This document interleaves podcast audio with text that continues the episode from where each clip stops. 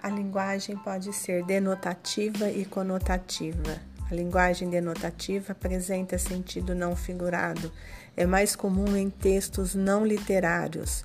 A linguagem conotativa apresenta sentido figurado. É mais comum em textos literários. Ambas são opostas, se opõem. Conotação, sentido mais geral, que se pode atribuir a um termo abstrato, além da significação própria, sentido figurado, metafórico.